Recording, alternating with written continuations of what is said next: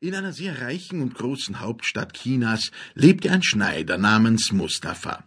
Dieser Schneider Mustafa war sehr arm und seine Arbeit brachte ihm gerade so viel, dass seine Frau und sein Sohn davon leben konnten. Die Erziehung dieses Sohnes, der Aladdin hieß, wurde sehr vernachlässigt, so dass dieser allerhand lasterhafte Gewohnheiten annahm. Er war boshaft, halsstarrig und ungehorsam gegen Vater und Mutter. Kaum war er ein wenig herangewachsen, konnten ihn seine Eltern nicht mehr im Hause zurückhalten. Er ging schon am frühen Morgen aus und tat den ganzen Tag nichts, als auf den Straßen und öffentlichen Plätzen mit kleinen Tagedieben zu spielen, die jünger waren als er. Sein Vater fing an, ihn in der Handhabung der Nadel zu unterrichten. Weder gute Worte noch Drohungen des Vaters vermochten den flatterhaften Sinn des Sohnes zu fesseln. Er schaffte es nicht, seine Gedanken beisammenzuhalten und emsig und aushaltend bei der Arbeit zu bleiben. Kaum hatte Mustafa ihm den Rücken gekehrt, entwischte Aladdin und ließ sich den ganzen Tag nicht wieder blicken.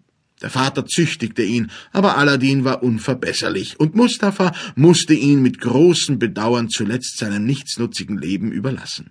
Dies verursachte ihm großes Herzeleid, und der Kummer darüber, dass er seinen Sohn nicht zur Pflicht zurückrufen konnte, zog ihm eine hartnäckige Krankheit zu, an der er nach einigen Monaten starb. Da Aladins Mutter sah, dass ihr Sohn keine Anstalten machte, das Gewerbe des Vaters zu erlernen, schloss sie das bescheidene Geschäft und machte das ganze Handwerkszeug zu Geld, um davon, als auch von dem wenigen, was sie mit Baumwollspinnen erwarb, mit ihrem Sohn leben zu können. Aladdin, der jetzt nicht länger durch die Furcht vor seinem Vater in Schranken gehalten wurde, kümmerte sich so wenig um seine Mutter und besaß sogar die Frechheit, ihr bei den geringsten Zwischenfällen zu drohen. Er suchte noch mehr als zuvor junge Leute in seinem Alter auf und spielte mit ihnen unaufhörlich noch leidenschaftlicher als bisher. Eines Tages, als er nach seiner Gewohnheit mit einem Haufen Gassenjungen auf einem freien Platz spielte, ging ein Fremder vorüber. Der Fremde blieb stehen und sah ihn an. Dieser Fremde war ein berühmter afrikanischer Zauberer. Der afrikanische Zauberer erkundigte sich, ohne dass es jemanden auffiel, nach Aladins Familie, seinem Stand und seinen Neigungen. Als er über alles, was er wünschte, gehörig unterrichtet war, ging er auf den jungen Menschen zu und fragte ihn, Mein Sohn, ist dein Vater nicht der Schneider Mustafa?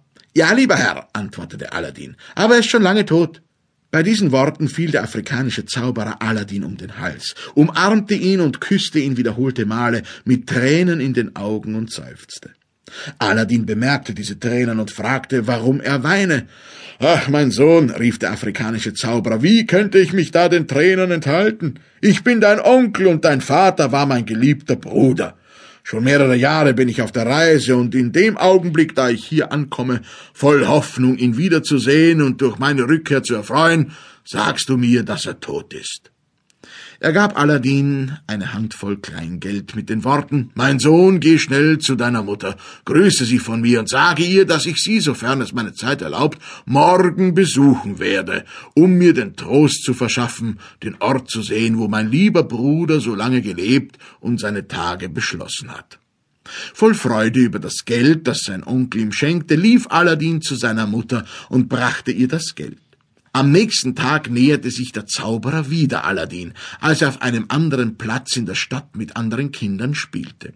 Er umarmte ihn wie tags zuvor und drückte ihm zwei Goldstücke in die Hand mit den Worten Mein Sohn, bring dies deiner Mutter, sage ihr, ich werde sie am Abend besuchen, und sie möge etwas zum Nachtessen kaufen, damit wir zusammen speisen können. Zuvor aber sage mir, wie ich das Haus finden kann. Aladdin brachte die zwei Goldstücke seiner Mutter, und sie brachte den ganzen Tag mit Vorbereitungen für das Mahl zu, und abends, als alles fertig war, sagte sie zu Aladdin Mein Sohn, dein Oheim findet vielleicht unser Haus nicht. Geh ihm entgegen und führe ihn hierher, wenn du ihn siehst.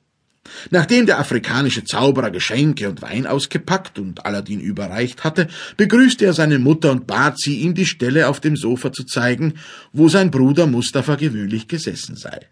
Sie zeigte ihm dieselbe. Nun warf er sich sogleich zur Erde, küsste die Stelle mehrere Male und rief mit Tränen in den Augen Armer Bruder, wie unglücklich bin ich, dass ich nicht rechtzeitig genug gekommen bin, um dich vor deinem Tod noch einmal zu umarmen. Es sind schon vierzig Jahre, dass ich dieses Land, das sowohl meine als auch die Heimat meines seligen Bruders ist, verlassen habe. Seitdem habe ich Reisen nach Indien, Persien, Arabien, Syrien und Ägypten gemacht. Mich in den